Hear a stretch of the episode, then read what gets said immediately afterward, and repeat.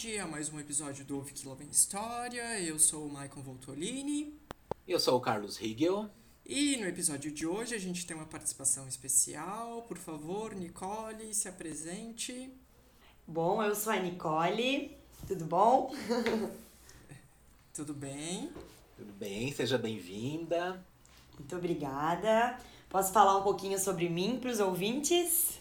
Por favor. Bom, então, meu nome é Nicole, eu sou professora de língua portuguesa, sou formada em letras, sou mais recentemente redatora, revisora, faço várias coisas nessa área da, da escrita, da leitura. Participo de um grupo de leitura aqui na minha cidade também, a Confraria do Livro. Ah, no momento, nossas reuniões são online, mas fazemos algumas leituras em conjunto para discussão também. É isso, acho que o fato de eu estar aqui já diz que eu gosto bastante de ler, né?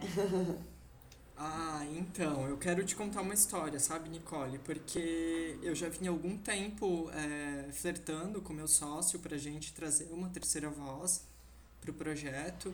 E eu te sigo nas redes aí há algum tempo e tal, e eu uh, sempre te achei assim um tanto misteriosa e tal, e eu uh, acompanho o que tu tá lendo e tal, o que tu publica lá nas redes. E quando a gente comentou em trazer essa terceira pessoa, então, a terceira voz, é, eu lembrei de ti e, bom, fizemos o convite, né? Fico muito feliz que tu tenha aceito. Eu gosto bastante do, do que tu publica e tal, do que tu lê, né? Já deu para sacar que tu é uma leitora ávida. Então, bem-vindo ao projeto. Muito, muito, muito obrigada. Eu fico muito feliz em poder participar. Gosto bastante do projeto de vocês, já conhecia também pelas redes e fico muito feliz em, ter recebido esse convite tão importante. Obrigada mesmo. Imagina. Então, gente, no episódio de hoje a gente vai falar sobre um livro. Novamente, flertei aí com meu sócio, porque a gente vinha numa onda de gravar contos e obras literárias, né? leituras de ficção. Mas eu sou um leitor que gosto muito de leitura técnica e que me tira um pouco da zona de conforto, diria assim. Então eu estava algum tempo querendo ler esse livro, até porque tenho lido aí bastante essa, essa temática. E a gente optou pelo discurso sobre o colonialismo, do Aimé Césaire, né? um martinicano, nascido em 1913, tinha como interlocutor o Franz Fanon, do Peles Negras, Máscaras Brancas. O livro foi lançado em 1950, a edição que a gente leu é da editora Veneta. Né? Curiosamente, ele é conhecido, o Aimé, no caso, o autor, ele é conhecido como Vitor Hugo do século XX e ele que criou o termo negritude. Mas deixa eu perguntar para vocês, antes de eu fazer uma introdução aqui sobre os capítulos que a gente combinou de ler e tal, o que, que vocês acharam dessa leitura? Bom, então eu quero dizer que estou muito feliz, né? Ressaltando ali que temos mais uma pessoa conosco hoje. A ideia desse projeto é sempre compartilhar e agregar então tô, tô bem animado para esse episódio de hoje. E aliás, você arrasou no francês no nome do autor, sócio, porque eu tô há dias tentando falar e não consigo. Quando você sugeriu esse livro, eu confesso que eu me assustei um pouco, porque apesar de eu gostar de ler esse tipo de temática, eu fiquei preocupado que talvez fosse um livro com uma linguagem muito formal, muito acadêmica, o que às vezes eu acho que afasta pessoa, as pessoas de discutirem temas mais sérios, mais importantes. Eu acho que hoje em dia que a gente fala tanto em representatividade, a linguagem ela é um instrumento que tem que ser nosso aliado para unir, né, e não para separar as pessoas. E já de cara, já já abrindo esse livro, eu já percebi que era, eu não precisava ter medo. É realmente um discurso muito bem escrito, muito fácil de entender, de compreender, mas assim, comecei sendo agredido por esse livro no bom sentido, é claro, assim. É um livro extremamente necessário, a gente vai, vai debater ele aqui em dois episódios, né? Acho legal a gente colocar isso, porque não, não daria tempo de fazer isso tudo em um episódio e, e, e tem muita coisa boa para vir por aí. Mas essa foi, assim, a minha primeira impressão. Ah, eu confesso que eu sou uma leitora ávida de ficção, essa, essa leitura do discurso sobre o colonialismo me tirou da, de uma certa zona de conforto literária. Eu penso que dentro da ficção né, nós conseguimos aprender muito. Existe uma frase que diz que a ficção é a, a via régia de acesso à diversidade do outro, e eu acredito muito nisso. Mas eu acredito também que a gente tem que sim fazer leituras diferentes e leituras um pouco mais técnicas, porque afinal aqui nós temos um, um pensador, né, falando de um assunto que ele entende. Essa questão da negritude, né, essa, essa pauta racial, ela, ela me interessa muito.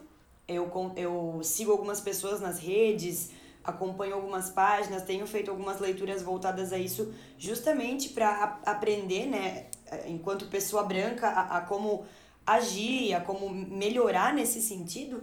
E eu acho que essa obra me deixou bastante chocada no sentido de que o autor colocou muito, muito dele ali, né? Não sei, eu senti assim. Eu, eu senti que ele, que ele colocou sentimento naquilo que ele escreveu. Então, por mais que seja uma obra técnica, eu acho que ela traz bastante assim emoção junto dela. Para mim isso foi, foi bastante perceptível, bastante visível. É, foi um livro, gente, assim, que eu não sabia o que eu ia encontrar. É claro que eu tava nas bordas aí da temática, mas eu não sabia que eu ia encontrar e eu preciso dizer que eu fiquei extremamente impactado com a sinceridade do autor. Uhum. Né? Eu acho que, assim, ele transborda a sinceridade no que ele escreve. Eu acho que tem muita frase de impacto, foi isso que eu senti, assim. Não é uma leitura confortável, eu acho que é uma leitura pausada, pelo menos para mim foi, porque não é um livro assim para devorar, precisa de uma longa digestão. Né? Foi isso que eu senti. Não uma digestão no sentido de que é uma leitura difícil, né? mas digestão assim do que a leitura traz uh, no nosso coração. Sabe? É, eu quero dizer para as pessoas que estão nos ouvindo que a gente vai trabalhar os três primeiros capítulos do livro. Eu vou fazer uma breve introdução desses três capítulos, inclusive uma edição belíssima dessa editora, Veneta, com ilustrações assim que ajudam na compreensão da obra no primeiro capítulo a gente tem assim um, uma breve explicação do Aimé.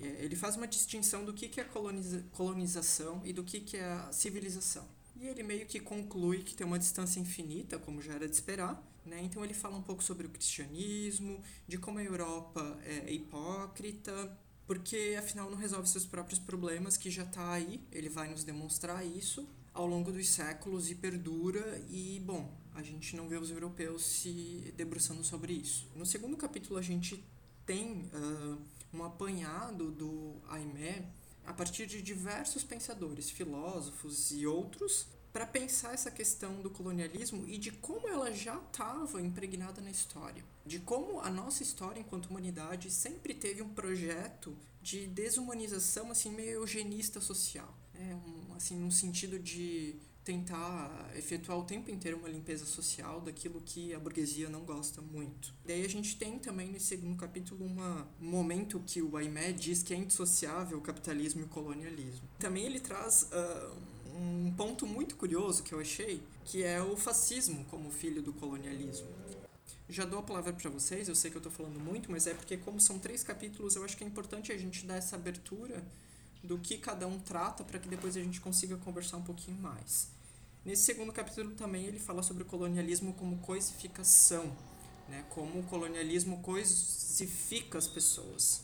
E daí no terceiro capítulo ele traz a barbárie norte-americana. Ele sai um pouco da Europa né? e ele traz essa questão da burguesia, do homem de bem, do nosso vizinho honesto burguês, mas que está aí uh, abraçando esse colonialismo, esse fascismo o tempo inteiro. Ele fala um pouco sobre as virtudes cristãs, o pensamento burguês que é filtrado, e eu acho que a gente vai falar sobre isso, porque eu acho que pegou nós três aí nas nossas conversas prévias. E bom, que a civilização apodrece pelo coração. Uau! É, e que a gente precisa de uma nova sociedade. Eu acho que essas são as letras aí que ele dá. Claro, né, gente, em linhas muito gerais, e aí, por onde que a gente começa? eu queria começar resgatando uma coisa que eu achei bem importante que, que a Nicole falou e puxando também com o nome do livro, né? O próprio nome do livro está dizendo que pra gente é um discurso. Um discurso vem sempre relacionado a um estudo, uma vivência, a uma experiência, né? E as diversas referências, como o Michael citou aqui, que o autor coloca é, nesses capítulos iniciais como o Nicole estava falando, nós somos pessoas brancas, em nenhum momento aqui nós vamos querer dizer se os conceitos, se as vivências estão certas ou erradas. Nós não queremos tomar esse lugar de fala nesse sentido.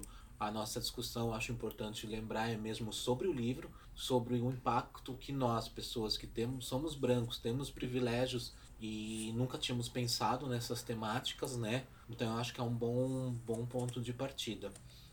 Assim, eu, eu fiquei muito. Eu fui pego pela minha ignorância em vários sentidos, sabe? Fazendo essa leitura em vários sentidos. Eu acho que quando ele traz essa questão do, do nazismo né, na Europa, de como um filhote do colonialismo, é, é muito impactante. Eu acho que não tem como não se tomar assim um nível muito profundo da coisa, sabe? Porque a mensagem dele é muito clara, assim, a gente começa a se pegar e a gente eh, fica apavorado e horrorizado com o que aconteceu no Holocausto, porque a Europa começou a matar homens brancos. Até então a gente talvez não dava muita bola porque eram os nossos irmãos negros, pretos, enfim.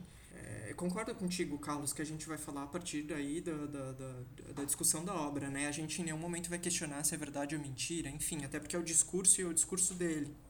Sim, acho bem legal isso que vocês colocaram, né? De deixar, de deixar claro aqui para os ouvintes que nós vamos fazer uma, uma análise e colocar os nossos pontos de vista sobre a obra.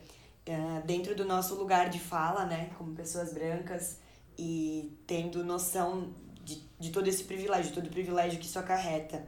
E essa questão do nazismo que tu citasse me foi muito interessante porque quando eu comecei a ler a obra, depois que nós havíamos ali conversado e tal, vocês me, me convidaram para participar desses episódios, uh, eu comecei a ler a obra numa noite antes de dormir e na manhã seguinte, quando eu entrei na, na internet, nas redes sociais, eu vi uma foto.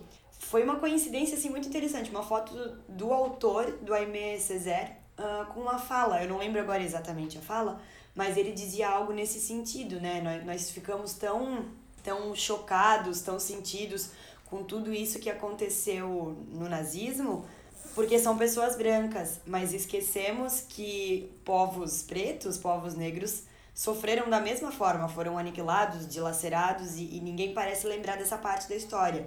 E é claro, quero deixar, deixar bem claro aqui, né, na, na minha fala, que é óbvio que nós temos que lembrar do nazismo como algo péssimo, como uma ocorrência que não deve jamais voltar a acontecer, né? Não, não tô querendo defender de forma alguma, mas é criar realmente essa reflexão, né? Sobre a diferença que existe quando você comete, né? Um, um, uma barbárie contra um povo branco e contra um povo negro.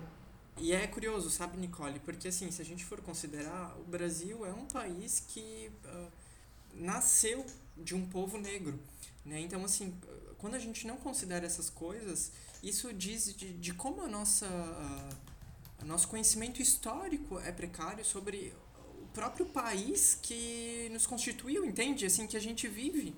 Isso não causa um certo uh, desconforto em vocês? Porque assim, a gente precisa fazer uma leitura para se deparar com uma informação de que, certa forma, a gente já tinha que ter de largada. Mas, mas aí é que tá. Eu acho que esse desconforto vem é, nós somos acostumados a aprender história e estudar a história em, em momentos distintos. Ah, teve o descobrimento, teve as capitanias hereditárias, teve o Tiradentes, teve a República. Eu acho que o que esse discurso do Aimé nos ajuda é entender que os momentos históricos eles são simultâneos, né? uhum. né? que eles têm um antes, um durante, um depois. Por exemplo, ah, não é o fim da escravidão que acabou o, o, o problema uh, dos negros. Esse programa, problema começou lá com a colonização. E antes dos negros, tem uma coisa que o M fala, tinham os povos originários aqui na América, né? Os indígenas e tal. Ou seja, esses problemas, eles vêm numa escalada crescente que daí mistura ódio, preconceito, cobiça, ganância, exploração, uma não formação de uma sociedade em si, um povo que era é, é jogado de lá para cá. Então a gente tem que é, se atentar. Eu acho que, que serve também para a gente pensar a história como uma roda que está girando e várias coisas estão acontecendo ao mesmo tempo. Por exemplo, agora a gente tem pandemia, tem problemas políticos, tem problemas naturais. Mas aí a base vem da educação. A nossa educação, ela de certa forma, ela nos ingessa nesse sentido, porque ela não nos permite pensar na, na simultaneidade dos eventos e de que como um evento, como um movimento leva o outro, que é como citamos aqui, uma, uma colonização é, é, de exploração leva à escravidão, que, que faz surgir aí o, o, o fascismo. Então eles são simultâneos e, e, fazem parte de uma mesma família. Eu, eu gostaria de comentar que logo no início da leitura, na, na introdução, o, o prefácio que tem ali na obra, o autor cita a revolta, revolta, revolução, acho que revolução seria o nome adequado, do Haiti, conversando com meu irmão, que, que, que já foi acadêmico de história, no momento ele não, não tá estudando esse curso, mas ele já foi acadêmico de história.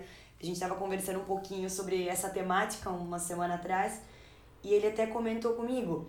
É interessante porque quando a gente aprende né, na escola, enfim, a gente aprende muito sobre a Revolução Francesa, a queda de Bastilha e etc., mas a gente não ouve sobre a Revolução Haitiana essa, essa revolução foi muito mais grandiosa em vários sentidos e bem sucedida em, em vários sentidos e a gente não aprende sobre ela. E existe um motivo pra, pelo qual né, nós não aprendemos sobre algumas coisas.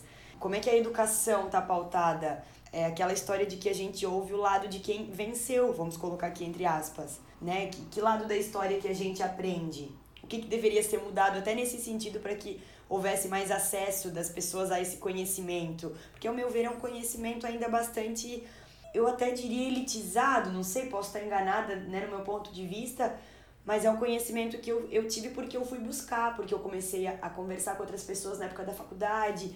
Não é algo que na, na minha educação básica assim me foi trazido, sabe? Não sei o que vocês pensam sobre uhum. isso. Sim, sim. E, e, e, é isso assim que eu tava falando antes até, né, Nicole? Porque a gente vive num país que sofreu muito com o colonialismo, mas a gente uhum. só tem uma pinceladinha rápida sobre isso. Né? A gente não, não estuda assim o que de fato aconteceu, né? Ou a gente não estuda os fatos do que aconteceram assim em, em cadeia, como o Carlos falava, para a gente até poder criar nosso pensamento crítico e tirar as nossas conclusões de que é horrível. Uhum. Né? É, é, é, curioso, assim, claro, a gente tem um problema deficitário aí da educação e é inegável. Né? E eu acho que, assim, não deixa de ser, eu posso estar muito enganado também, mas eu acho que é isso que causa um certo espanto na gente, sabe? Uhum. É, é a conclusão que eu tirei, assim, eu acho que a gente fica um pouco espantado do tipo assim, uau, como é que isso não, não aparece? Por que, que né, a gente precisa correr atrás para ter esse tipo de conhecimento? Porque isso deveria ter, sabe, ser pulverizado, assim. Gente, não pode. E aí eu fico me pensando até que ponto isso, essa deficiência educacional, vamos dizer assim, não é um reflexo dessa colonização que serve só para explorar e não para civilizar. Hum, daí Sim. tu entrou numa questão muito interessante, Carlos, uhum. sabe por quê? Porque assim, o Aimé fala do colonialismo e tal, muito do povo negro. Sei que estamos num lugar de branco, né? Somos privilegiados e tal, mas eu acho que o colonialismo, se a gente for pegar, é, assim, a, a, a sementinha dele, nos atinge também. Porque assim, a gente já foi várias vezes inibido de pensar. É claro que não se trata daquele colonialismo de decepar uma orelha, sabe, de brutalidade, de escravidão e tudo mais. Mas eu acho que essa sementinha ela perdura na história, assim, e nos atinge também. Eu acho que, é, eu acho que essa herança do colonialismo, a gente pode, penso eu, né, que nós podemos concluir que essa herança colonialista ela afeta negativamente a todos. Alguns mais, com certeza, alguns menos, mas ela traz um, um efeito negativo nesse sentido a todos. Sim, justamente porque a primeira coisa quando a gente observou ali nos exemplos citados no livro, quando eles queriam colonizar, era tirar a linguagem, era destruir a cultura, era discutir as referências. Por que, que a gente, tudo que a, a gente aprende sobre o Renascimento na escola, porque era da Europa, a gente não aprende sobre a arte indígena, sobre a arte africana. É, sempre a, uma das primeiras coisas que é atacada num povo é a sua identidade. Por isso que a gente de certa forma, sofre até hoje essa colonização quando tentam nos, nos, nos tirar a nossa cultura e a nossa identidade como povo e como indivíduo também. Porque somos múltiplos, somos diversos. Não, não, não, não existe um, um pensamento único. E eu acho que é, é meio que como uma coisa assim, isso começou lá na época das, neva, na, das navegações, nessa disputa territorial, nessa coisa que ele coloca da junção da selvageria com o poder, com uma influência da religião e do cristianismo, porque a história do poder sempre vai estar atrelada à história da religião. Uhum que a partir do momento que alguém que tem uma visão ou que é considerado santo é digno de poder e envolve aí numa construção de uma hierarquia na sociedade, então, claro, isso faz todo sentido o que tu está dizendo, Michael. E como a Nicole muito bem falou, alguns em menor ou em maior grau, mas somos todos atingidos por isso e vamos ser atingidos meio que eternamente, porque isso está muito na raiz das nossas sociedades, sociedades de exploração, não está em, em, em, em sociedades de educação, de melhorias, de formação. Sabe, gente, eu não sei se vocês uh, já acompanharam a leitura ou a série, mas esse livro me fez pensar muito de uma série chamada The Handmaid's Tale, que é o conto da Aya. Eu acho que ali tem uma. Claro que se trata de um governo fascista, né? De um distrito fascista e tal. Mas ali eu acho que dá para perceber muito colonialismo num sentido muito refinado da coisa.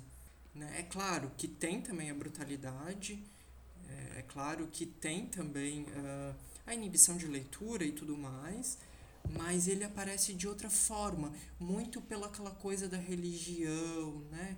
No entanto, uh, eles se cumprimentam através da palavra de Deus e tal, né? Os ensinamentos são bíblicos, mas daí nos bastidores tem estupro, tem violência, tem uma série de atrocidades. Assim, ó, lembrei muito, lembrei muito mesmo, assim. É, num sentido de que me parece um colonialismo muito mais refinado, mas ainda tá ali. Eu confesso que eu conheço a série, claro, já ouvi falar, mas eu confesso que eu, eu tenho um, um medinho, digamos assim, de, de assistir ou de fazer a leitura justamente por essa questão da violência, especialmente a violência contra a mulher. Uh, na leitura, eu acho que, que se torna bastante pesado. Eu, eu, pelo menos, sou bastante emotiva, então tem algumas, algumas cenas, algumas passagens que me chocam muito ao ler né? Inclusive falando de um público ao qual eu pertenço, que é o público feminino, né? O grupo feminino. Uhum. Então tem algumas coisas que para mim são bastante difíceis, assim, de, de consumir, mesmo que seja no entretenimento, com um fundo crítico.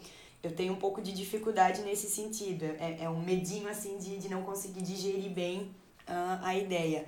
Mas eu queria trazer, acho que tem a ver com o que vocês estão comentando, com o que nós estamos colocando aqui, sobre essa questão até religiosa, né, que está envolvida com, com o colonialismo. Ali na obra, o Aimé, ele, ele cita um, um reverendo, e esse reverendo diz o seguinte, a humanidade... Eu posso falar, gente? Não é spoiler? Claro. Vou ler um trechinho, então, que, que me chamou a atenção. A humanidade não deve não pode tolerar que a incapacidade, a desídia, a preguiça dos povos selvagens deixem indefinidamente sem uso as riquezas que Deus lhes confiou, com a missão de pô-las a serviço do bem de todos.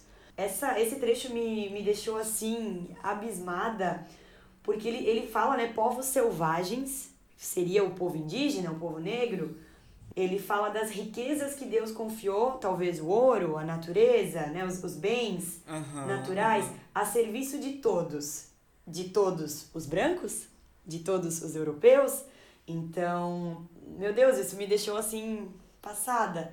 Mas sabe que no conto da Aya, o discurso é, é por aí, do tipo assim, a gente precisa de um controle de natalidade em nome de Deus. E isso é muito assustador, causa muito desconforto, entende?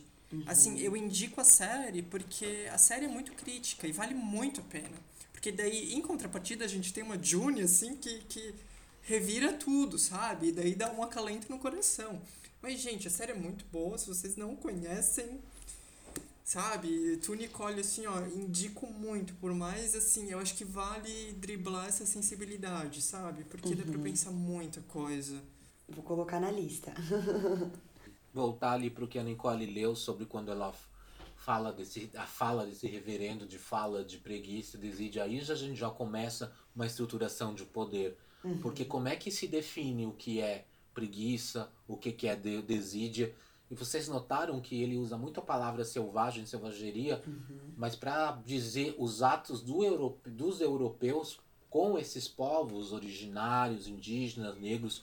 Porque notem, a grande, a gente também pensa muito na questão da escravidão, mas a gente tem que lembrar que o que possibilitou esse regime é, terrível foi primeiro a colonização, a exploração dessas terras, a exploração de corpos subalternizados. Se tirava a identidade, se mandava para o outro lugar do mundo. Eu, eu acho que tem também uma questão de, de sobre a escravidão, eu indico também o Escravidão, do, do Laurentino Gomes, que inclusive saiu nas últimas semanas do segundo volume. Tem um dado, já que a gente, o Michael citou uma referência, também vou citar aqui, como a escravidão, o tráfico de, de negros mudou a rota dos oceanos, porque eles jogavam os corpos no mar, então atraía os tubarões. Então é uma coisa muito além do que só a escravidão, do que só o, é, aquilo que a gente conhece aqui, falando agora em história do Brasil. O Aimeli está trazendo para a gente da, é, da Europa em si como terra dominante, como terra que dominava, que comandava o velho mundo, o centro das artes. Então é um problema cultural de poder, de estrutura e, e, e, é terrível. E a revolta com que ele faz esse discurso, e note que revolta aqui nesse caso não é uma coisa pejorativa, né? A gente está acostumado a usar as palavras revolta, revolução, até a Nicole citou antes, eu até acho que daqui a um tempo nem vão poder mais falar revolução, né? Vai ser até uma palavra proibida. É uma revolta de alguém que estuda, tanto o passado quanto coisas que aconteciam na época que o livro estava, escrito, estava sendo escrito e o que acontecem hoje. E a gente sempre tem que lembrar que esses casos que ele cita aí desses países, dessas violências, ainda são os casos que vêm a público. A gente sabe que na realidade o problema ele atinge uma gama muito maior. Então é a mesma coisa da colonização. A gente fala, ah, quando os europeus vieram, desmataram, é, é, é, acabaram com os recursos naturais, depois veio a escravidão, mas toda a história do nosso país, chegando ao 2021, de glorificar um mito, de achar que uma pessoa vai salvar a pátria, isso vem dos portugueses, isso passa pelo mito do Tiradentes na construção da República, isso chega aonde nós estamos hoje. Isso que tu tá falando, Carlos, me faz pensar numa coisa, assim, né? O pessoal uh, Fica aqui uma reflexão e uma crítica ao mesmo tempo. O pessoal fala muito fora Bolsonaro, fora Bolsonaro. Sim, não vemos a hora, já passou da hora, inclusive não era nem para ter elegido esse cara. Mas eu acho que tem uma problemática um pouco maior do que isso. Porque assim, o Bolsonaro ele pode cair. Mas e o bolsonarismo que ele levantou, que ele reacendeu, que estava escamoteado na sociedade? Talvez isso a gente precise de muito tempo para minimamente recuperar para tentar mudar essa, essa visão problemática do mundo, sabe? É, uhum. É, entende o que eu quero dizer? Porque assim, a gente pode derrubar o presidente legal, né? Tá mais que na hora. Mas o que ele levantou talvez a gente não consiga. Porque Sim. talvez assim, a gente nunca fez. É, entende? Porque a gente talvez nem tava tão atento ao que estava acontecendo. Eu acho que a conscientização, o, o diálogo, a leitura, o, a própria educação são fundamentais nesse quesito, porque eu, eu vou ser bem sincera aqui com vocês e com quem está nos ouvindo. Eu, às vezes, eu olho para mim, eu tenho 26 anos, eu sou jovem, a meu ver. Às vezes eu olho para Nicole de 16 anos, a Nicole de 10 anos atrás, e penso, gente, eu pensava muito diferente. Se é que vocês me entendem, assim, como a gente muda né? A gente passa a, não sei, conviver com outras pessoas, enxergar as, as coisas de outra forma. Então, às vezes eu penso, por que, que né, se, eu, se eu mudei, se eu passei a enxergar as coisas da forma como eu enxergo hoje, se eu, se eu consigo, né, conseguir abrir a minha cabeça em vários sentidos, por que, que outras pessoas não conseguem? Como é que a gente pode, né, fazer com que outras pessoas enxerguem a realidade que o nosso país está no momento, que não é nem um pouco legal, não é nem um pouco boa, né? Ao contrário do que muita gente pensa. Não sei, às vezes eu, eu percebo assim que existem brigas que a gente não deve comprar porque não faz, não faz sentido, mas em contrapartida existem outras situações assim que a gente tem que argumentar com o intuito de fazer a pessoa refletir, né? Não chegar vomitando verdades, eu, eu acho. Mas assim, essa reflexão que a gente tá, tá, tá, tá trazendo aqui, eu acho muito interessante, porque, sei lá, para que o outro possa buscar uma leitura, uma fonte né, de, de conhecimento. Sabe, eu... Nicole, isso que tu tá falando me faz pensar aqui no, num trecho do Aimé, né, do, dos capítulos que a gente leu. Porque em algum momento ele fala que no fundo o que aconteceu com a Europa, possivelmente a gente pode trazer para o Brasil atual, por que não? É, é uma renúncia filosófica. E o que, que eu penso quando ele usa essa expressão renúncia filosófica? Eu acho que é uma ausência de pensamento crítico, de questionar as coisas. Uh, e por isso que o nazismo. Uh, aconteceu, por isso que o Holocausto aconteceu, porque as pessoas não não não não estavam muito preparadas para questionar o que estava acontecendo e deu no que deu. E tem um outro momento que esse assim, desses primeiros capítulos que a gente leu foi o que mais me pegou, porque era uma questão que eu sempre ficava tentando formular para mim mesmo, né, de, de, de como a gente permitiu que tudo isso acontecesse. A gente que eu me refiro assim no sentido amplo de sociedade, uhum. né? Como é que a gente uh, mas como, gente, sabe? Com jornal, com TV, com rede social, Facebook, Instagram, etc, etc. Sabe? Conversa de rua, conversa de fila de mercado. Como? E o IMF eh, tem uma, uma resposta bem simples, sabe? E eu fui nocauteado, nocauteado assim por essa resposta. Ele diz que o burguês ele faz uma, um filtro no conhecimento. Né? Isso não quer dizer que as pessoas não leem, percebem, não escutam, não dialogam, mas é porque tudo isso que acontece, elas filtram como, ah, não é tudo isso. Ah, é mentira. Veja, vide essa loucura que tá de fake news. Né? Não sei, eu, eu consigo articular dessa forma. Que interessante, porque eu tive uma conversa com com uma colega sobre, sobre essas discussões assim de fake news e tudo mais, acreditar no que, no que a gente lê no WhatsApp. Uma conclusão, eu, eu acho que eu cheguei. Existem pessoas que, eu não sei, vou colocar nessas palavras, mas que não tem salvação nesse sentido, sabe? Tem pessoas que insistem, não, gente, mas tinha um milhão, sei lá, dois milhões de motos. Gente, Assim como tinha um milhão, podia ter, sei lá, 20 mil. Como é que a gente vai diferenciar isso, sabe, numa foto? Eu acho que, eu não sei, eu acho que tem pessoas que realmente não querem enxergar, colocam um véu assim na frente. E não, não quero dizer mas que eu, eu tô certa em esse... tudo, mas, mas é complicado. mas eu acho que esse é o tal do filtro burguês que o IMEA aí nos presenteia. Uhum.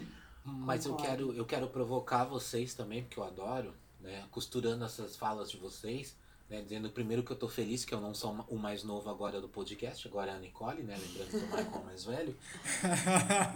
E, e aí, eu concordo muito com essa coisa do filtro, do pensamento, mas será que também é, existe uma diferença entre se alienar e não ir atrás, não buscar e saber do que se acontece mas fazer parte daquele grupo que se beneficia desses sistemas de opressão. Ai, Existem. Uhum. Então, muitas vezes não é que as pessoas não querem, uh, não leem, não veem, elas sabem, mas elas são privilegiadas ou pior, elas pensam que o sistema que, que elas vivem é, protege elas de, de, de, de, de sofrer é, qualquer coisa de um a um nível maior. Por exemplo, é aquele cara que ganha 5 mil, ele acha que ele está mais perto do dono da empresa do que do cara que ganha um salário.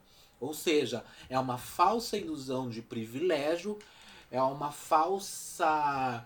É, é uma. Como é que eu posso dizer a palavra? Você faz parte daquele sistema porque aquilo te gera algum tipo de lucro. Porque mesmo nos piores cenários, o fascismo ele atende uma camada da sociedade. E a arma que esses sistemas, esses regimes adotam é de fazer as pessoas estarem dentro deles, é, se sentindo parte daquilo. Você vê uh, as imagens que a gente tem, por exemplo, do Hitler, daqueles comícios. Os, as pessoas se sentiam incluídas naquilo, naquele plano de poder, de dominação, porque eram semelhantes, a ideia era atrativa de todo mundo ser loirinho, de olho azul. Aqui no Brasil a gente vê os, os abolicionistas Muitos poucos eram dessas classes abastadas que se beneficiaram do regime da escravidão. Por quê? Porque a gente vive numa sociedade que não é igualitária, não é justa.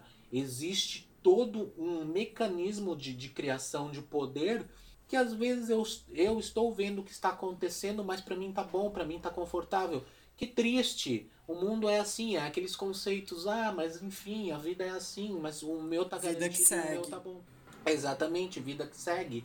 É, agora, eu acho que, lembrando uma coisa muito legal que o Maicon falou, esse podcast é inteiramente fora Bolsonaro, agora é, é questão emergencial, mas nós estamos aí vindo vindo para um ano de eleição e eu sempre bato nessa tecla. É, alguns amigos meus que estão ouvindo esse podcast já devem até saber o que eu vou falar. Prestem atenção em quem vocês votem para o Senado, para a Câmara de Vereadores, para a Câmara de Deputados. São essas pessoas que criam as leis, que fiscalizam, que monitoram. E, e sim, Maicon, com certeza, você falou do. do a gente até hoje vive. O, o povo negro até hoje sofre com, com, com o que sobrou da escravidão. Os judeus, em muitos lugares, ainda sofrem os efeitos do Holocausto. Então, com certeza. Mas posso te vai sofrer- interromper, sócio? Pode. Porque, veja bem, eu tive um pensamento agora, veja, veja se faz sentido, assim, um pensamento... ah, porque, assim, ó, da mesma forma que a gente é afetado pelo colonialismo, ah, esse suposto pertencente a uma classe aí poderosa, que se acha massa pra caramba, ele também não deixa de estar sofrendo os mesmos efeitos. Mas é a, a massa de manobra. Eles usam essa classe, pegando massa que você falou com o outro massa, como uma massa de manobra para conseguir o que eles querem. É uma falsa sensação de inclusão para atingir o poder e para fazer os mandos e desmandos e, ou como a gente está vendo agora, uma destruição de um país. Eu Mas também eu acho que aí... ah, por favor, Nicole. Perdão, é o que eu, eu queria fazer uma colocação. Eu acho que, que dá pra linkar legal com, com isso que vocês estavam comentando agora há pouco. No início do terceiro capítulo, o Aimé, ele coloca o seguinte... Eu não falo de Hitler, nem do oficial de Gales, nem do aventureiro, mas falo do bom homem aí em frente. Não falo do SS, nem do delinquente, mas do burguês honesto. E quantas pessoas, quantos cidadãos de bem a gente conhece, né? Ah, antes quando eu falei que as pessoas não, elas têm esse véu na sua frente de não querer enxergar, né, essas questões políticas, sociais, enfim, eu acho que não é só esse véu. Eu concordo plenamente com o que tu colocasse antes, Carlos, que algumas pessoas elas enxergam, elas têm acesso, elas veem e fazem questão de manter esse pensamento porque concordam, porque são coniventes. Né? Então a gente também não pode esquecer disso. Só queria fazer essa colocação, perdão por ter cortado aqui no meio, gente. Gente, eu preciso dizer pra vocês, outro desconforto meu com o livro, assim, desconforto entre aspas, eu vou melhorar. É, o que me chocou com o livro é porque ele usa alguns termos, né, que estão circulando com a gente, assim, nesse período aí dos últimos anos, muito frequentemente. Por exemplo, cidadão do bem, homem do bem, sabe? E algumas, em algumas outras, assim, que eu acho que não tem como não, como brasileiro vivente, assim, não ficar impactado do tipo assim, poxa, cara, tu tá escrevendo o nosso Brasil, é isso? O nosso momento atual? E aí, e aí eu quero fazer uma provocação. Põe a, põe a musiquinha do ringue de boxe agora. Até que ponto a gente ouve essas expressões, cidadão do bem, família tradicional e tal, e acha absurdo, mas até que ponto isso não foi estudado, isso não foi pensado? A gente às vezes acha que essas pessoas são burras, mas será que elas não foram atrás de outras sociedades dominantes, da propaganda, do que funcionou, sabe? Até que ponto às vezes a gente acha que são pessoas ignorantes, e até que ponto isso não é um projeto, não é um estudo também? Bom, daí a gente não tá falando de ignorância, né? Eu acho que daí é um sentido de cinismo mesmo. E, ah, e daí, poxa vida. haja, melhor, haja vida, né? Porque, cara. Sim. Às vezes é difícil colocar em palavras, né? Isso mesmo. Eu gostaria de fazer uma colocação sobre o final. Vai lá. Deixa eu encontrar aqui só um minutinho. Ah, tô aqui no Kindle. ah, o último trecho do capítulo 3, eu achei a fala, assim, magnífica. Pra fechar, assim, né, esse capítulo que nós lemos. Ele coloca a ideia do negro bárbaro, né, como nós falamos que essa palavra bárbaro é, é, é usada constantemente, selvagem, enfim. A ideia do negro bárbaro é uma invenção europeia. O pequeno burguês não quer escutar nada mais. Com um bater de orelhas, ele espanta a ideia. A ideia, essa mosca inoportuna. Uau! Uau! Ideias, gente. E aí é que eu acho que vai vir mais, mais pedrada nesses próximos capítulos. Eu acho que eu tô bem curioso para ver como ele vai desenvolver essa segunda parte do livro agora. É, esse final do livro, só que esse final desse capítulo, perdão, só queria colocar, me lembra muito também sobre como é, é, o negro no início do cinema era retratado, né? Como um selvagem que não falava, que atacava as mulheres. Uhum. É, geralmente eram atores brancos fazendo blackface. E aí a gente pensa no cinema como foi uma coisa que surgiu nos Estados Unidos, já fica um gancho para essa parte que ele vai entrar ali é, da América do Norte, bem bacana. Até hoje, É. né, gente? Se a gente for pensar assim, eu acho que tem evoluído, mas o, o que que. Qual que é o papel do negro, né? Da, da- da pessoa negra, pessoa preta no entretenimento? É o comediante, é o jogador de futebol, é o musicista. A gente vê poucos papéis de protagonismo ainda. Eu não sei se vocês assistiram a série britânica Sex Education. Não sei se eu posso falar aqui, mas é uma série que, que eu gostei bastante porque acho que eles mesclaram uma série de tabus. É uma série adolescente, né? Mas eles mesclaram ali uma série de tabus e trataram isso de uma forma tão natural. Não só a questão do racismo, né? Do negro, enfim. Mas eles tratam isso de uma forma tão natural que, não sei, pra mim é, é fabuloso.